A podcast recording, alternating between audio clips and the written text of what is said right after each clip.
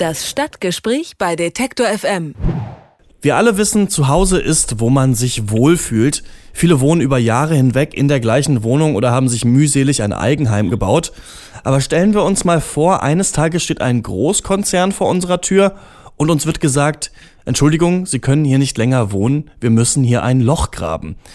Das ist keine erfundene Geschichte, denn genau das passiert seit Jahren in der Region zwischen Köln und Aachen rund um den Hambacher Tagebau. Der Energiekonzern RWE will hier in seinem größten Tagebau bis 2040 2,4 Milliarden Tonnen Braunkohle fördern und in den letzten Jahren wurden bereits mehr als 2000 Menschen umgesiedelt, damit der Tagebau weiter ausgedehnt werden konnte. Und für dieses Jahr stehen fünf weitere Dörfer im Kreis Heinsberg auf der Liste. Rund 1500 Menschen sind betroffen. Bereits vor sechs Jahren wurde ein Bürgerbeirat gegründet, der mit RWE die Anliegen der Anwohner beraten und die Umsiedlung begleiten sollte. Trotzdem hat sich die Lage kaum entspannt. Mitglied des Bürgerbeirats ist auch Sebastian Bauten aus Keinberg. Sein Ort ist ebenfalls von den Umsiedlungsmaßnahmen betroffen. Guten Tag, Herr Bauten. Schönen guten Tag, Herr Eichler. Vielleicht können Sie uns noch mal kurz erklären, warum müssen da so viele Menschen umgesiedelt werden? Ja, die damalige Leitentscheidung der Bezirksregierung Nordrhein-Westfalen hat ganz klar äh, gesagt, dass die Notwendigkeit des Braunkohlentagebaus gegeben ist. Ähm, und aufgrund dessen die, dieser Konzern RWE natürlich die Möglichkeit hat, seinen schon seit Jahrzehnten geplanten Tagebau GAR 2 durchzuführen. Das ist halt der Grund, warum wir entsprechend äh, umsiedlungstechnisch die nächsten auf der Liste sind. Das ist ja ziemlich schwer sich vorzustellen, dass man gezwungen wird, umzuziehen. Wann wurden Sie denn darüber informiert, dass Ihr Ort betroffen ist und wie wurden Sie da nach Ihrer Zustimmung gefragt? Also nach der Zustimmung der Bürger fragt in solchen Sachen natürlich keiner, wenn es äh, um dieses Thema Interesse der Allgemeinheit geht, ähm, wird der Einzelne selten gefragt, ob er damit einverstanden ist oder nicht.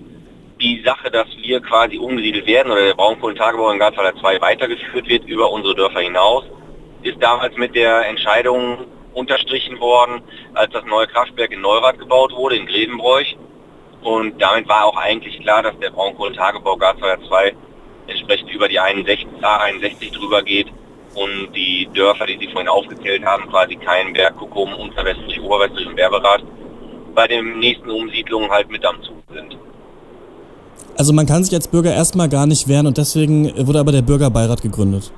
Genau, der Bürgerbeirat ist im Grunde genommen die Institution, die äh, quasi so als Mitglied zwischen äh, RWE, Bürger, Stadt und Bezirksregierung funktioniert.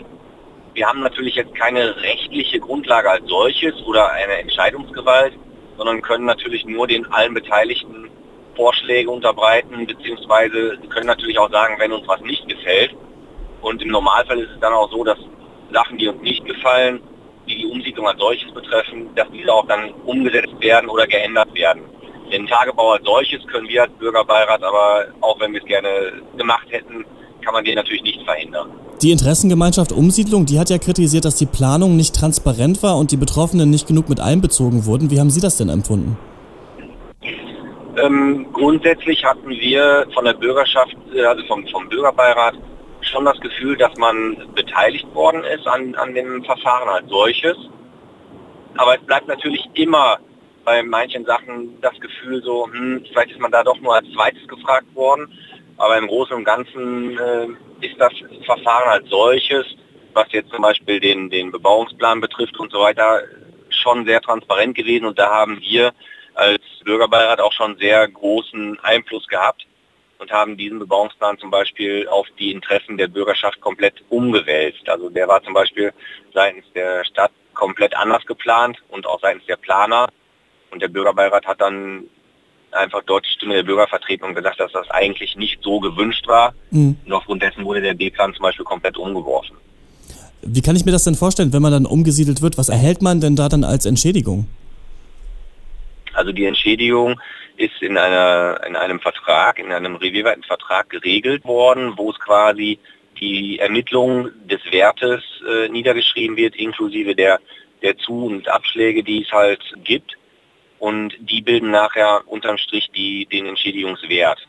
Das heißt, man bekommt ein Gutachten, mit dem Gutachten, beziehungsweise das Gutachten gibt man RWE und RWE macht dann ein Angebot dazu, ob sie damit einverstanden sind oder nicht. Und dann heißt es halt, man muss sich zusammensetzen mit RWE und muss über dieses Angebot sprechen, ob das quasi in seine eigene Planung passt oder halt nicht. In einer Abstimmung haben ja nur 70 Prozent der Anwohner dieser Umsiedlung zugestimmt. Was passiert denn da mit den restlichen 30 Prozent, wenn die sich aber eigentlich gar nicht dagegen zur Wehr setzen können? Ja, ich sag mal so, unterm Strich äh, hat man natürlich die Möglichkeit, das auszusitzen. Man kann sich, wie in anderen Dörfern auch geschehen, so wie zum Beispiel in Borschemich äh, alt äh, oder Immerath alt, gab es ja immer wieder Leute, die sich gesagt haben, nee, ich gehe nicht mit, ich bleibe einfach sitzen und, und äh, streite nicht mit dem Konzern. Unterm Strich hat man aber auf Grundlage dessen, dass es im Interesse der Allgemeinheit ist, wenig Chancen, dass man äh, sein Haus und Hab und Gut da stehen lassen kann. Man streitet sich dann über mehrere Jahre womöglich mit dem Konzern, was Geld und Nerven kostet. Und da muss jeder für sich selber entscheiden, ob er das mitträgt oder nicht. Mhm. Und wie sieht die Lage aktuell bei Ihnen äh, vor Ort aus? Haben Sie schon Kisten gepackt? Nein, definitiv noch nicht. Also der Umsiedlungsstatus beginnt bei uns erst am 1.12. diesen Jahres. Ähm, die äh, Infrastruktur am Neuort wird zurzeit erstellt und sobald die Grundstücke soweit baureif sind, das wird wohl anscheinend im Frühjahr nächsten Jahres sein, wird man dann entsprechend beginnen können. Das heißt, vor dem 1.12. wird es auch keine äh, Unterschriften unter irgendwelche Notarverträge geben mhm. mit RWE, weil letzten Endes ab dem 1.12. erst dieser Umsiedlungsstatus herrscht.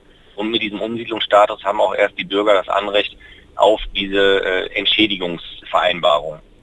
Rund um den Hambacher Tagebau zwischen Aachen und Köln werden mehrere tausend Menschen umgesiedelt. Ich habe mit Sebastian Bauten gesprochen. Er ist Mitglied im Bürgerbeirat der betroffenen Dörfer. Vielen Dank, Herr Bauten. Ja, bitteschön. Vielen Dank. Das Stadtgespräch bei Detektor FM.